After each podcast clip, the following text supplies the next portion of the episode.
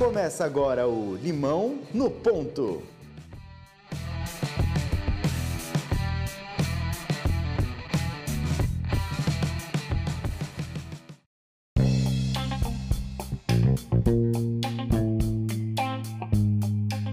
E sejam muito bem-vindos a mais um episódio do Limão do Ponto de hoje. Eu sou o Dudu Mendonça. E eu sou o Danilo Cruz. E o Limão no Ponto de hoje vai diretamente à cidade do Rio de Janeiro conversar com um cara que é mentor, empreendedor, consultor em inovação, organizador de eventos e um dos grandes ativistas do processo de transformação tecnológica e digital no Brasil. Luiz Felipe Grossi, seja muito bem-vindo ao Limão no Ponto de hoje. Fala Eduardo, fala Danilo, é uma alegria muito grande estar aqui com vocês. É... eu estou nessa jornada tem tempo e compartilhar um pouco dela com, esse, com todos vocês vai ser emocionante. Estou ansioso por esse momento. Ótimo. Então, para começar, conta pra gente como começou a sua trajetória no empreendedorismo. Vamos lá, eu me formei em comunicação, durante a faculdade estagiei em agência de publicidade, estagiei na Apple, em algumas outras empresas. E quando eu estava concluindo esse processo de, de academia, né, eu saí do meu estágio que queria me contratar para poder me formar mais rápido, para poder antecipar matérias, porque eu tinha uma oportunidade de mestrado. Só que essa oportunidade de mestrado não se efetivou. E eu me vi formado, sem essa oportunidade de mestrado, no mercado de trabalho. Com isso, por pressão da família e tudo mais, eu comecei a focar em concurso público. Né? Todo mundo é, era a moda do Brasil, ainda é a moda do Brasil. E eu comecei a estudar para concurso. Só que aquela realidade não era minha, entendeu? Foi a minha atual esposa, aliás, minha única esposa. Se ela ouvir isso, eu vou tomar um tapa. A Thaís que virou para mim e falou: Felipe, na boa, você, você é inteligente, você faz isso, mas você não quer fazer isso. Por que você não volta para o mercado? E aquilo que ela me falou, parece que às vezes na vida você precisa ouvir algumas verdades que você já sabe, mas alguém tem que te falar para te dar um estalo. Quando ela disse, eu voltei para o mercado e logo de cara, quando eu comecei a divulgar, soltar currículo, falar com os amigos, o Alan, que era um grande amigo meu, que a gente tinha trabalhado junto na agência de publicidade, me chamou para trabalhar com ele. E por quê? Porque na época da agência a gente tinha algumas ideias mirabolantes. Na época eu falava com ele para a gente criar uma marca de camisas do Rio de Janeiro, né? Falar, cara, carioca adora Rio de Janeiro. Na época tinha uma, ia ter uma campanha para as Olimpíadas e lançaram a camisa Rio 2004. É, e eu comentava com ele, Alan, na minha vida inteira, quando eu viajava no final do colégio, aqui na faculdade, eu levava para qualquer cidade do Brasil, eu levava uma camisa Rio 2004. E quando eu chegava lá, já era um quebra-gelo. As pessoas iam falar, pô, você é do Rio e tudo mais, funcionava. Ou se fizer camisa Ipanema, Leblon, sacou? Zona Norte, Rocinha, Vidigal, vai bombar, vai vender a vera. O carioca tem orgulho disso, ele chega em qualquer lugar, por ser carioca, ele chama atenção. Tempos depois, a gente viu surgindo a biruta, entendeu? E crescendo absurdamente no mercado, fazendo o que o Alan falava, e Oscar, em Limits, diversas marcas de roupa lançaram o que a gente conversava há muito tempo, né? Depois disso, toda vez que eu encontrava o Alan, esse amigo meu, falava, cara, sabe que era pra você estar tá rico, né? Eu falava, por que, Alan?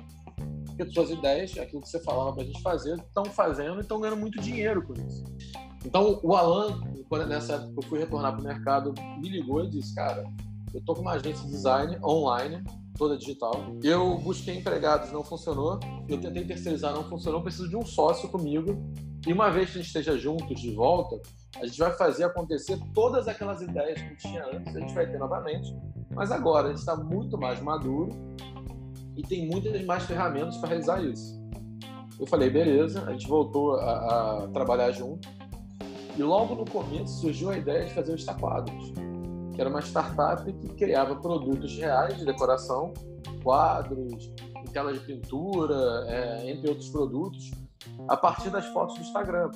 Logo de cara, a gente estava num é, co-work nessa época e a gente foi participar de, um, de uma rodada de negócios num evento chamado Geeks on Beer, que acontecia aqui no Rio de Janeiro, onde acontecia um speed networking, que é como se fosse speed dating, entendeu? Só que era uma série de investidores, de aceleradoras. A gente foi participar do evento sem, sem a, a, ideia de participar desse momento. Mas uma das empresas tinha faltado, e aí o Cadu, que organizava o evento, falou, cara, senta aí e apresenta o seu negócio aproveita esse momento. Eu falei, tá bom, vamos lá. A gente apresentou e fomos chamados para conversar com o fundo de investimento, que era a Confrapar na época, que tinha um ticket de investimento de um milhão e meio a 3 milhões, que foi até o Gabriel Nazadion que falou com a gente, filho do Nazadion, que é um, uma pessoa muito famosa aqui no ramo de software no Rio de Janeiro, talvez no Brasil, né? E a gente foi chamado pela 21212. Na Confrapar, a gente passou por algumas etapas, era um fundo de investimento já, e a gente caiu na terceira ou na quarta, não me lembro exatamente qual. Então a gente não conseguiu para frente, mas na aceleradora se interessou muito, que era 22 que eram fundadores da empresa que hoje é a Movile, a Mobile, né, que é dona do iFood, dona do Simpla, diversas empresas, é uma empresa que já vale mais de um milhão de dólares, e um ex-VP da MTV, americana.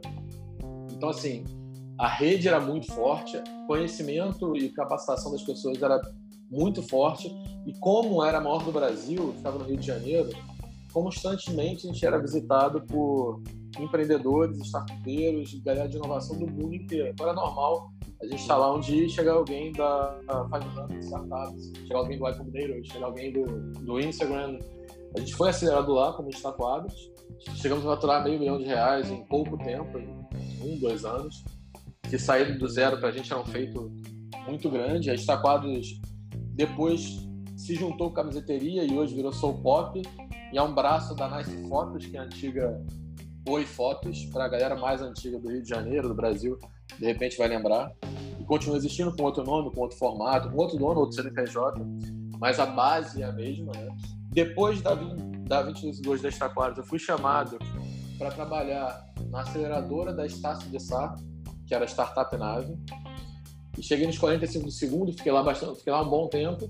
Só que, quer dizer, fiquei lá um tempo curto, mas um tempo intenso. E nesse tempo intenso, surgiu a possibilidade da Estácio ser vendida para a Croton, que é uma grande rede educacional do Brasil. Nesse momento, o que aconteceu foi que eles enxugaram todos os projetos de médio e longo prazo para cortar custos da empresa e valorizar as ações. E dessa forma, caso acontecesse a compra, essa compra ser por um valor mais alto. Uma prática normal de mercado e super compreensível essa atitude mas encerrou ali um projeto que era muito bonito, que era da Startup Lab, que foi um outro polo de inovação no Rio de Janeiro também. E aí, logo nessa época, eu fui chamado pelo Cicobi, que é uma cooperativa financeira, hoje já com mais de 100 bilhões de ativos no Brasil, para organizar uma área de Open Innovation deles, aqui no Rio de Janeiro, que era o Plataforma Space. E eu fiz a minha pós em finanças lá dentro. Né? Eu trabalhava diretamente com o diretor-presidente do banco então eu pude aprender muito, mergulhar nesse universo de fintechs, que hoje eu sou apaixonado e entusiasta também.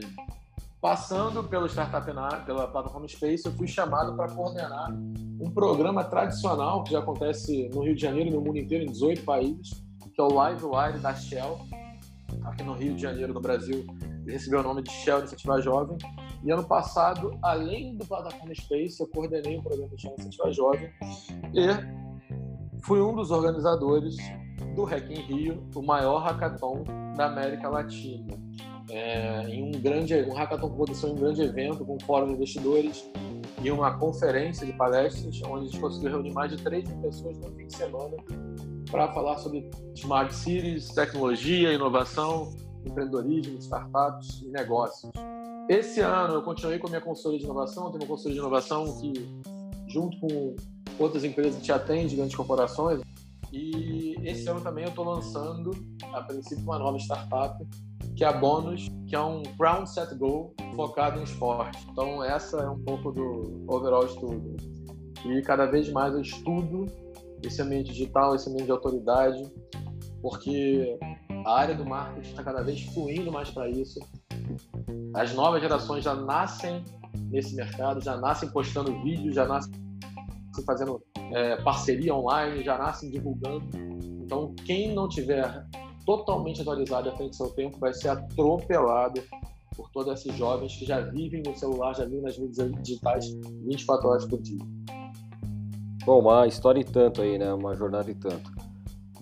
E Luiz, aproveitando que você tocou nesse assunto, conta para os nossos ouvintes é, o que define aí uma autoridade digital e quais são os passos, os caminhos que as pessoas podem seguir para se tornar uma? Então, vamos lá. Existem diversas formas de você conseguir se tornar uma autoridade. Né? No mundo, a gente tem diversas autoridades em diversas áreas. Cada vez, e o mercado de autoridade, de gurus, que muitos chamam, sempre existiu. E o que eu comecei a estudar é que muitas grandes corporações você tem grandes autoridades por trás delas, especialmente no mundo startup e empreendedorismo. Tá? Então, por exemplo, a Microsoft você tem o Bill Gates, a Apple você tinha o Steve Jobs, o Google você tem o Larry Page. Então a gente sabe quem são as grandes pessoas. No Brasil, você ainda tem grandes empresas que você não faz ideia que seja CEO. Não são personalidades públicas. Muitas pessoas entenderam esse jogo antes e começaram a trabalhar suas autoridades na internet para gerar engajamento e poderem vender diversos produtos. E é o que os info, a galera de infoprodutos faz, por exemplo, de uma forma brilhante. Então, o que acontece? E muitas celebridades pensam em fazer isso. Então, celebridade em geral, eles geram uma audiência, tem um público muito grande, depois pensam como monetizar esse público. A galera de startup cria um produto e depois pensa em como gerar audiência para monetizar esse público. Então, quem consegue unir esses dois lados, consegue criar um caminho perfeito para ter um negócio de sucesso hoje em dia. Tá? E aí, como gerar autoridade? Você tem diversas técnicas sobre isso. É, tem o Brandon Busher, o americano, que criou o, o Launch Formula, que no Brasil é aquele Eric Rocha trouxe, que é a forma de lançamento. Você tem diversas outras, Jeff Walker, desculpa, foi o Jeff, Jeff Walker que criou essa forma. O Brandon Busher é o cara do mensageiro milionário. Ele dá um outro caminho para fazer isso, diversos caminhos. Mas a questão é, você tem que gerar um engajamento muito grande, você tem que se comunicar com as pessoas de forma que elas queiram ouvir a sua comunicação e te aceitem como uma pessoa que elas consideram, que elas respeitam, que elas querem ouvir. E aí você cria uma base de seguidores muito grande e com isso você pode falar de diversos temas. É claro que você vai ser especialista em um, mas é normal no mundo você querer ouvir a opinião de autoridades sobre diversos temas. Não à toa, é, eu fico brincando, sei lá, se o Papa pudesse me dar um conselho sobre relacionamento, sobre casamento, eu talvez eu, eu ia querer escutar o conselho dele mas tem diversas pessoas que não são Papa. Sendo que o Papa nunca casou na vida, talvez ele nunca tenha tido um relacionamento com uma mulher na vida. E o conselho dele teria mais peso para mim do que uma pessoa que está no, sei lá, tem três casamentos ou está casada. Por quê? Por causa da autoridade dele, do tamanho da persona dele. A questão é que antigamente essa autoridade, esse tamanho, ele era dado pela televisão, pelo rádio, jornal. E por que, que eu digo isso? Não é só o conhecimento. Porque a gente tem professores doutorados de universidade que tem, dominam todo o conhecimento não são tidas como autoridade. São autoridades para, sei lá, para 20 pessoas, que são as pessoas que conhecem ele de fato. Hoje, com o poder das redes sociais, qualquer um se torna autoridade. E não à toa a gente vê cada vez mais pessoas, desculpem o termo, é, é, pilantras se tornando autoridades, porque elas aprenderam o jogo, ok? E mesmo que elas não tenham conteúdo, elas jogam esse jogo e viram referências de diversos temas, muitas vezes que elas não sabem nada, nas mídias sociais. Por mais que hoje o conhecimento seja quase commodity, né? Você abre a internet e achar bons conteúdos sobre qualquer tema. E qual que você acha que é o papel das redes sociais nesse processo de transformação? É, as mídias sociais são um novo canal de mídia, né? É, parece bobagem falar isso, mas, cara, cada vez mais televisão perde força e mídia social ganha força. O rádio perde força, mídia social ganha força. Cada vez mais a nossa realidade é interagir com o celular o tempo todo. Seja o celular, seja o futuro gadget, o futuro é, é, dispositivo que a gente vai estar interagindo. Mas a nossa vida cada vez mais é digital e a gente não tem que fugir disso. Ah, mas, Grossa, você está falando que o mundo real está morrendo? Não, cara, ele vai sempre existir. Só que não é mais um mundo real e um mundo digital, é um mundo só, eles estão juntos. Então, no mundo real, você está usando o seu relógio inteligente, você está usando sua tecnologia para medir a sua performance de corrida, para medir o quanto você está, sei lá, engajando em relacionamentos, você pode medir qualquer coisa hoje em dia.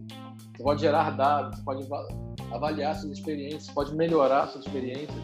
Hoje, até o relacionamento homem e mulher cada vez está mais digital. Então, assim, o que a gente precisava conversar, olhar nos olhos, hoje em dia o Tinder fomenta de uma maneira muito mais exponencial, que permite diversas pessoas é, é, escalarem, de repente, o processo de conhecer pessoas do sexo oposto. Então, assim, a mídia social, ela é realidade da vida das pessoas. O problema é que quem não nasceu nessa mídia social, a gente vê com um certo preconceito ainda a gente olha e fala, cara, isso não é para mim. Esses jovens não saem do celular. Mas esses jovens vão ser os adultos daqui a pouco. E eles vão dominar o mundo. A gente quer fazer parte do mundo ou quer ficar de fora desse mundo? São as escolhas que a gente vai ter que tomar nos próximos dias, nos próximos meses. Não nos próximos anos. Porque esse movimento está acontecendo muito rápido. É, hoje em dia, com as redes sociais, a gente vê muitas celebridades que não tem muita coisa para dizer, mas tem milhares de seguidores, tem uma voz muito forte, tem é, uma audiência muito grande, simplesmente por serem celebridades. No meio disso tudo, como a gente pode distinguir o quem é uma autoridade realmente ou quem é uma autoridade forjada, que não está dizendo nada a não ser uma audiência muito grande ou fórmulas já mais que batidas? Então, Edu, essa pergunta é muito boa, tá? É... Vamos lá. O processo, o primeiro processo é você estudar o passado das pessoas. Você começou a ver alguém, vê bem que segue ela, é, é, vê o passado, vê pessoas que conhecem ela. Isso é legal para você conhecer Até porque esses influenciadores hoje em dia tendem a ser os futuros políticos e tendem a estar no Congresso, os futuros governantes. Porque política nada mais é do que isso, né? É esse jogo da autoridade que eles já jogam há muito tempo. Mas vamos falar mais sobre isso. Você comentou nessa questão de coach e eu gosto de falar um pouco disso, tá? O quem é o coach? É o cara que percebeu um problema e criou uma solução para esse problema, tá? Ao mesmo tempo que ele soluciona problemas pontuais das pessoas que talvez nem os psicólogos perceberam, porque a pessoa chegava com um problema, cara, eu quero ser mais organizado. Aí para o psicólogo, psicólogo, a gente tem que rever toda a sua vida porque isso é causado por um problema na sua infância e tudo mais. O coach, o cara chegava pro cara e falava assim: vamos lá, então vamos trabalhar a organização pontual. Então o cara focava exatamente no, na dor que a pessoa estava falando, que ela estava demonstrando. O coach talvez tenha sabido ouvir melhor, ele soube ouvir melhor essa pessoa e, e, e criar um produto para resolver pontualmente aquele problema dela. Resolveu o problema, a pessoa está satisfeita. Ok? O que eu falo do mercado de coach, é, e eu acho que tem muito coach bom, tem muito coach ruim, como qualquer mercado. Mas a profissão coach, e vale a pena falar isso, ela surgiu por um motivo. Muitas, é, quer dizer, desculpa, ela escalou por um motivo. Muitas pessoas buscam uma profissão, concorda? O que, que elas fazem para conseguir, para buscar essa profissão? Elas estudam então começaram a surgir diversas pessoas oferecendo profissões na internet. Ah, cara, você pode fazer um curso de coach de quatro meses, sei lá, de um mês, e ter uma profissão. O que mais tem no Brasil, por exemplo, é desempregado, é gente querendo uma profissão. Surgiu o curso de, sei lá, de mídias digitais. Você pode aprender um curso de mídia digital agora e ter uma profissão trabalhando online, fazendo marketing digital, você tem um curso de três, quatro meses, entre outros cursos de diversas coisas. O que mais existe online é o pessoal vendendo a profissão. É, o Érico Rocha, lá com a forma de lançamento dele, ele vende uma profissão, ele vende para você a possibilidade de você vender um produto e ganhar dinheiro. Aí fala, cara, porra, mas todo mundo quer ser esse negócio, esses caminhos mais fáceis. E muita gente que faz esses cursos não vai ter sucesso. Eu concordo contigo. Mas onde estão as pessoas hoje buscando conhecimento para conseguir uma profissão igual às pessoas que buscam nesses cursos? Quem são as pessoas que as pessoas atendem? Você chutaria alguém? Normalmente é o cara que tem uma, um problema, né? Uma dor. Então, não, cara. Quem está buscando isso é o cara que tem para a universidade. Quem vai para a universidade busca adquirir um conhecimento para poder ganhar dinheiro. Ele busca um emprego, sacou? Ele busca uma, um, no Brasil não para falar nem empreender, mas fora do Brasil dá. Ele busca empreender, ele busca uma forma de ganhar dinheiro. Todo mundo que entra na faculdade vai sair empregado, vai sair empreendendo, vai sair ganhando dinheiro? Não, não necessariamente. Não é a realidade que a gente vê. Toda, todas as pessoas que entram saem satisfeitas ou muita gente sai frustrada. Sim, com certeza. Então, cara, na verdade, o que esses caras de coach, esses caras de online perceberam e criaram foi uma solução igual das universidades, com a mesma promessa para atender a mesma dor. Qual é a diferença? Tá? Que é uma, que por que esses caras estão escalando hoje em dia muito mais do que a universidade, por exemplo? Porque eles oferecem tudo num tempo muito mais curto, com um custo muito mais baixo. Muitas pessoas vão ter sucesso, muitas pessoas não vão ter sucesso nenhum.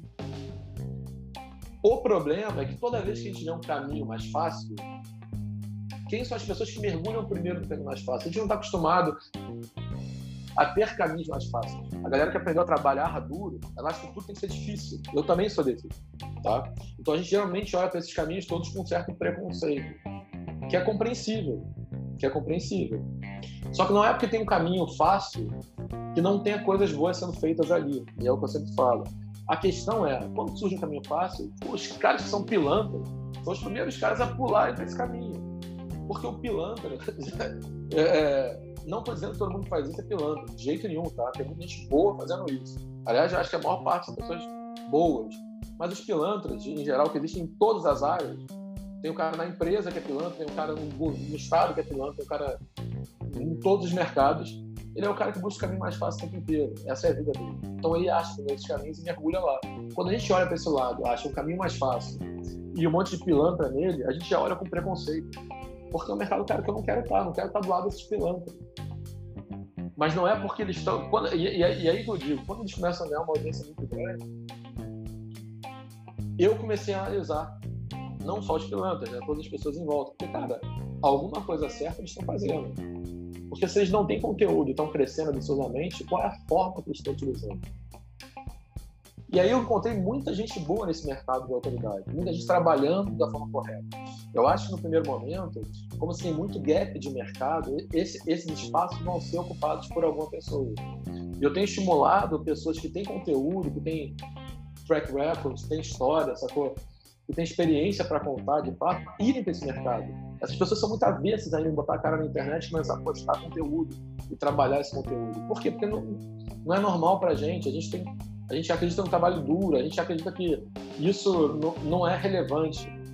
Mas essas pessoas estão, as pessoas que muitas vezes não têm conteúdo, estão ocupando espaços gigantescos, estão adquirindo conteúdo no meio do processo. É, e que talvez, num momento futuro, quando mudar esse paradigma, esse preconceito cair cada vez mais, o mercado se nivele mais por qualidade, entendeu?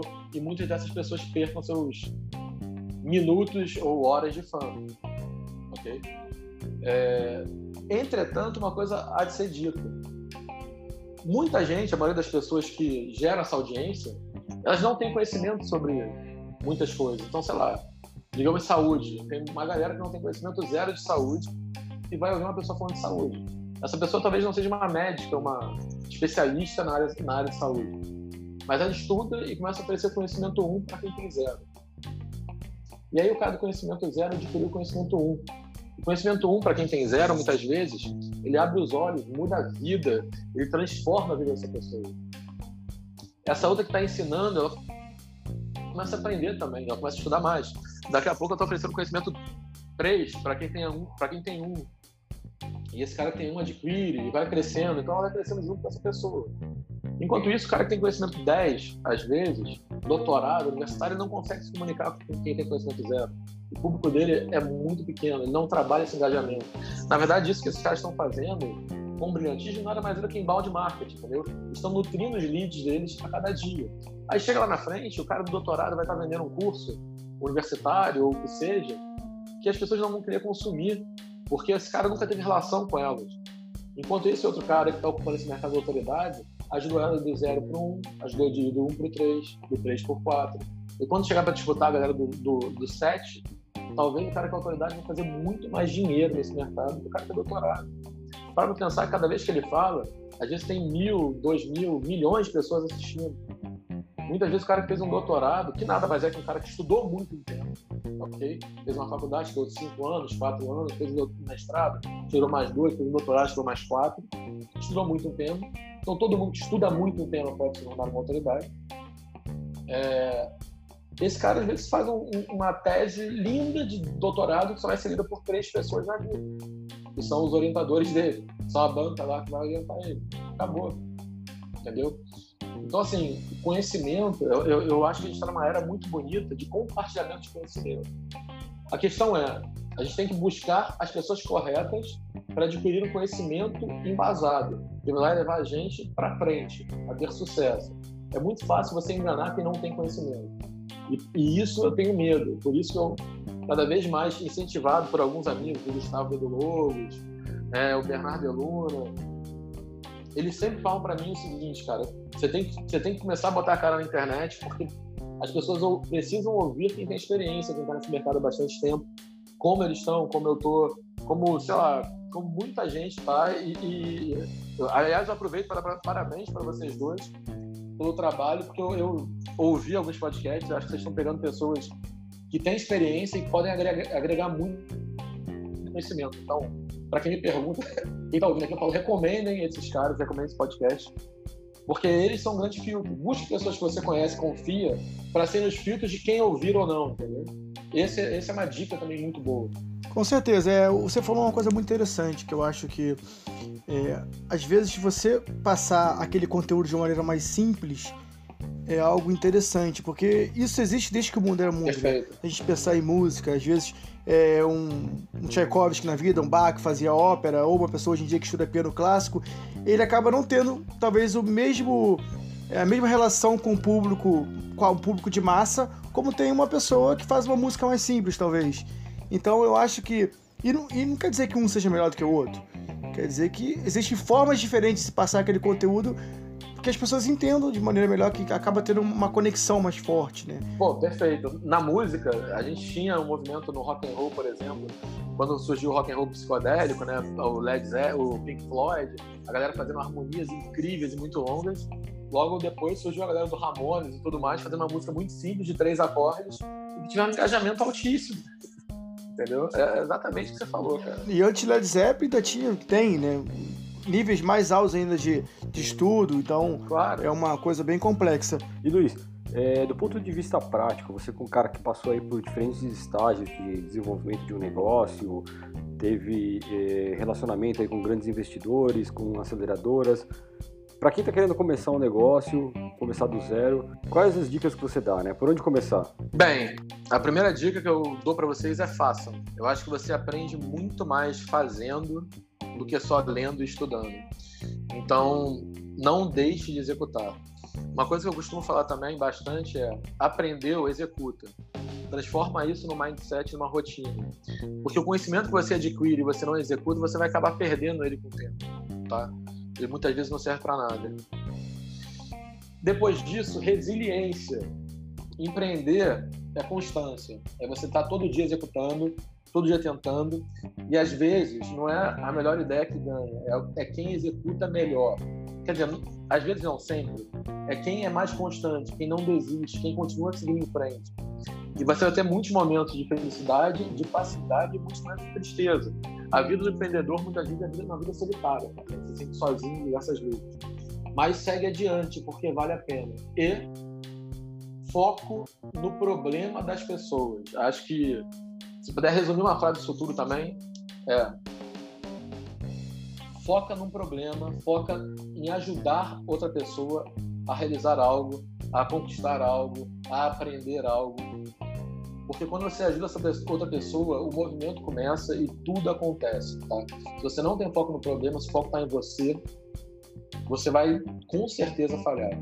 O problema, para ter sentido, ele tem que ser sentido efetivamente. Tem que ser uma dor para as pessoas. É realmente aquela aquela métrica clássica de um bom pitch de vendas, né? Não é sobre você, é sobre realmente a dor do seu cliente, né? O que você está resolvendo para ele. Claro. E nesse ponto, eu vou falar mais uma coisa. Saibam ouvir mais do que falar.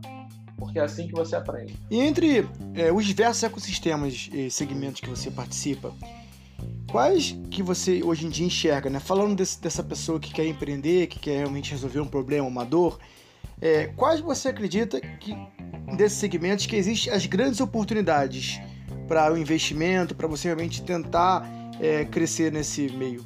Eu acredito que existe oportunidade em todos os segmentos, mas claro que tem, eu vou, eu vou focar mais onde está o dinheiro hoje em dia eu vejo no mercado cada vez muitos investimentos na área de fintech. Então, todas as soluções na área financeira, elas têm grande escala. Aqui no Brasil, você tem um número de desbancarizados ainda gigante. Você vê o Facebook é, junto com Visa, Mastercard, PayPal, diversas plataformas lançando uma moeda digital agora. Então, assim, muita coisa está acontecendo nessa área financeira. É um mercado que vale a pena. Mercado de varejo também é um mercado gigantesco, sabe? É um unicórnio português a Farfetch, a gente tem um unicórnio brasileiro que é a Vetex, todas elas nesse mercado de varejo, crescendo absurdamente. A gente tem o Alibaba, é, Amazon tem muito mercado grande e com muita aquisição, tá? Mas se eu pudesse apostar numa tecnologia e num país, eu apostaria que o dinheiro está é, foque em fique de olho aberto para inteligência artificial e fique de olho aberto para a China, porque o tamanho da China é gigante, os movimentos da China são gigantes e o dinheiro está lá hoje em dia, né? Então, mais para um mercado específico, olhem para a inteligência artificial e China.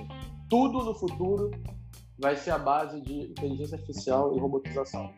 Eu até recomendo todo mundo aprender a programar. Se você não souber se relacionar com o que vai estar pautando todas as áreas, seja medicina, odontologia, sei lá, é, varejo, defesa, vocês imaginarem, telecom, tudo isso vai, ter, vai ser na base de robotização e inteligência artificial. Excelente, excelente. É, esses normalmente são os pontos aí nos, que, nos últimos anos que a gente tem visto maior destaque, tanto de investimento quanto de desenvolvimento de novos negócios, né? Eu acho que também acrescentaria um pouco a mobilidade Smart Cities como algo também bem é, interessante para que eu acho que a sociedade precisa evoluir muito. Por mais que a gente evolua, a gente ainda tem um problema muito sério de trânsito, de é verdade. de cidades não tão inteligentes, também que eu acho que é um segmento que cada vez mais vem se falando ainda tem muito ainda que crescer, né?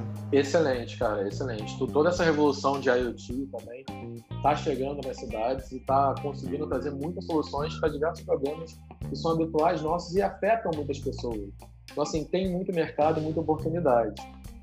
É, enquanto a isso, até tem um paradigma que se discute muito em Smart Cities e que, quando for atingido, vai dar um grande salto. Então, você me, chama, me lembrou de um mercado que eu acho muito importante falar, que é quem conseguir criar novas formas de gerar energia, novas e melhores formas, vai ter um mercado absurdo e exponencial, porque é esse é, a variável que pode dar uma escala absurda para toda essa tecnologia de cidades inteligentes, de robôs, de inteligência artificial, de saltos de computação, entendeu?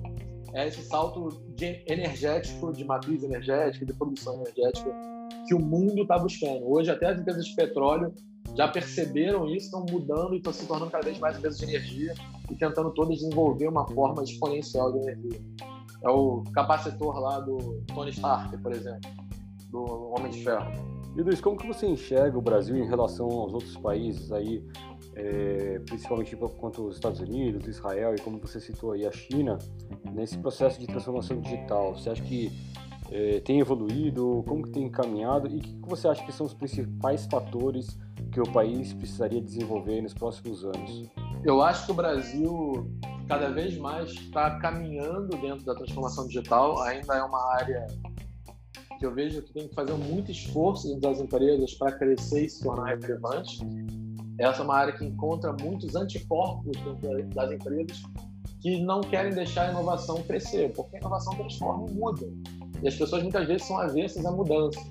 No Vale do Silício, a gente percebe que isso é um movimento muito mais rápido, que acontece de forma muito mais exponencial, até porque a gente já tem empresas gigantescas que já nasceram com esse mindset, entendeu? A gente precisaram implantar um mindset na minha empresa, já nasceram dessa forma.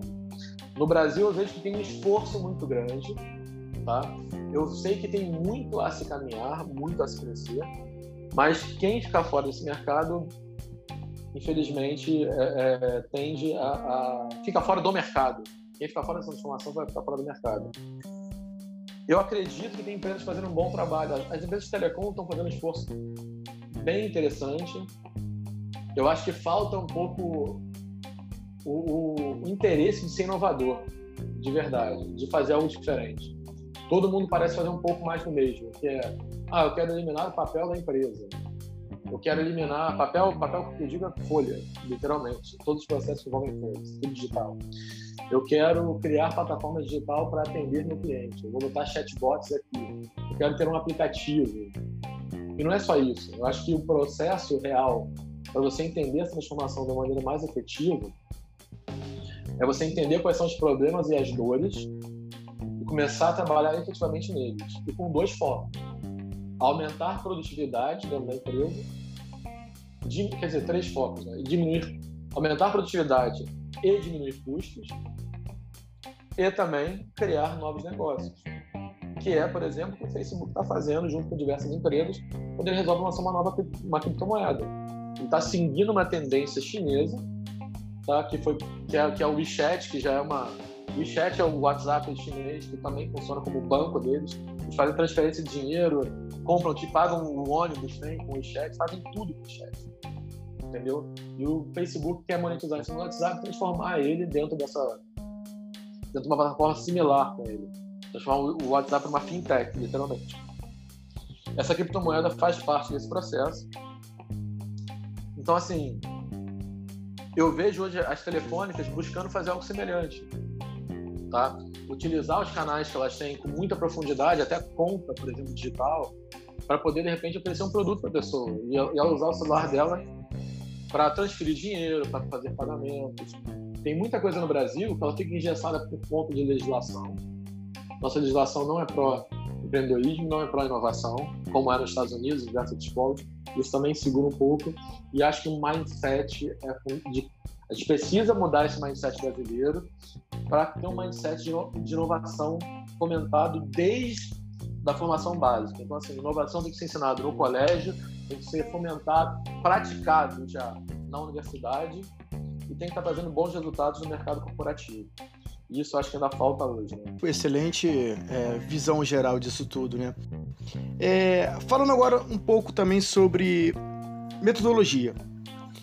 Quais são os livros que você indica para quem quer entender um pouco mais, quer se aprofundar um pouco mais nesse mundo do empreendedorismo? Então, eu tenho alguns livros que eu gosto muito, é, que são mais focados nessa área de startup, de inovação, mas que podem ser aplicados em qualquer negócio, tá? Um que eu recomendo, que vai ser meio tradicional, é o In Startup do Eric Reis, é, do Eric Ries, desculpa, ele é fundamental para todo mundo que quiser saber esse processo. Esse aí é o campeão do Limão do Ponto, esse livro. É, cara. De indicações, é, é o Lean Startup. Ele é muito bom e eu acho que é a base para você poder entender esse novo processo com a nova velocidade que, que acontece. Né? Um outro livro que eu gosto muito é o Running Lean, do Ash Mayuri. Esse é um livro para todo mundo que quer fazer validação. Eu acho que o processo de validação, você validar um problema, entender o problema, decupar o problema, é fundamental para criar um bom negócio. Esse é o livro que te ensina a fazer esse processo de cabo a rabo, com detalhes, de uma forma muito, muito prática e eficiente. Eu recomendo para todo mundo. Tem mais quatro livros que eu separei para falar para vocês, que é o Zero to One, do Peter Thiel, que é um especialista no Vale do Silício, o cara passou pelo PayPal, por dessas empresas, e também ajuda nesse processo de criar uma empresa do zero, tá? The Founders Dilemmas, do Noah Wasserman, ele fala muito dos riscos, problemas, dificuldades que você passa ao longo do caminho e como evitá-los. Então, assim, para quem está nesse meio também, eu acho muito positivo. Tá acabando, galera. Tem mais dois. O Lean Analytics, que é o livro do. Fugiu o nome agora do autor, mas procura aí, galera. Lean Analytics. Ele é um livro fenomenal, porque ele faz você pensar através de data, de informações, entendeu? e como você usar essas informações, essas que você adquire, para poder gerir negócios. E você sai do achismo e começa a gerir negócios baseado em dados.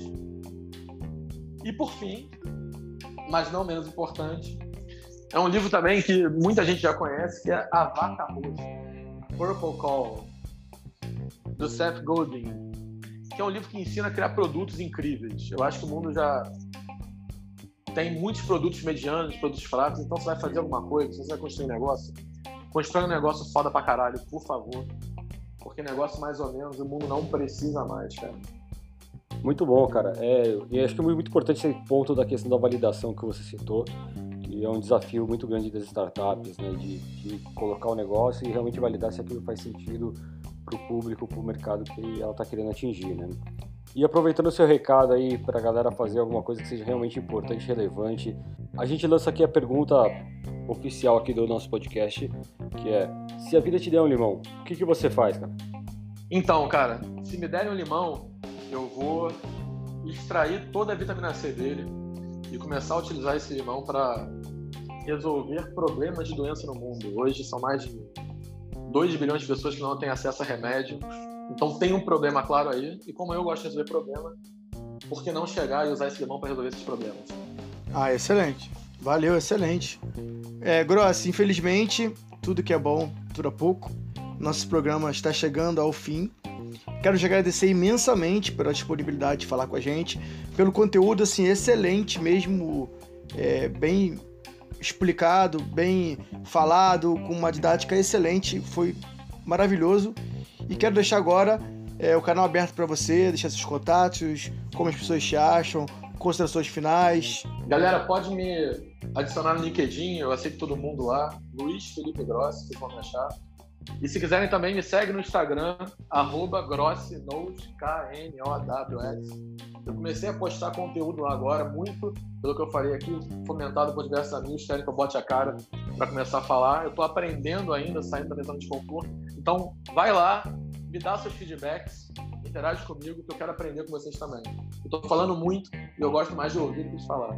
Excelente, Grosso, excelente, cara. Muito obrigado mais uma vez pela sua participação aí, pelo seu tempo, sua atenção com, com a gente e com os nossos ouvintes. E lembrando também a todos os nossos ouvintes que vocês podem mandar perguntas de áudio para a gente através da nossa plataforma lá no Anchor. O link está no nosso perfil do Instagram. Então manda sua pergunta aqui para o Grossi e para os outros convidados que já participaram aqui do Limão no Ponto. E a gente se vê no próximo episódio aí. Valeu, galera. Valeu, Grossi. Valeu. Valeu, Edu. Valeu, Danilo. Abraço. Valeu, um abraço. Valeu, um abraço.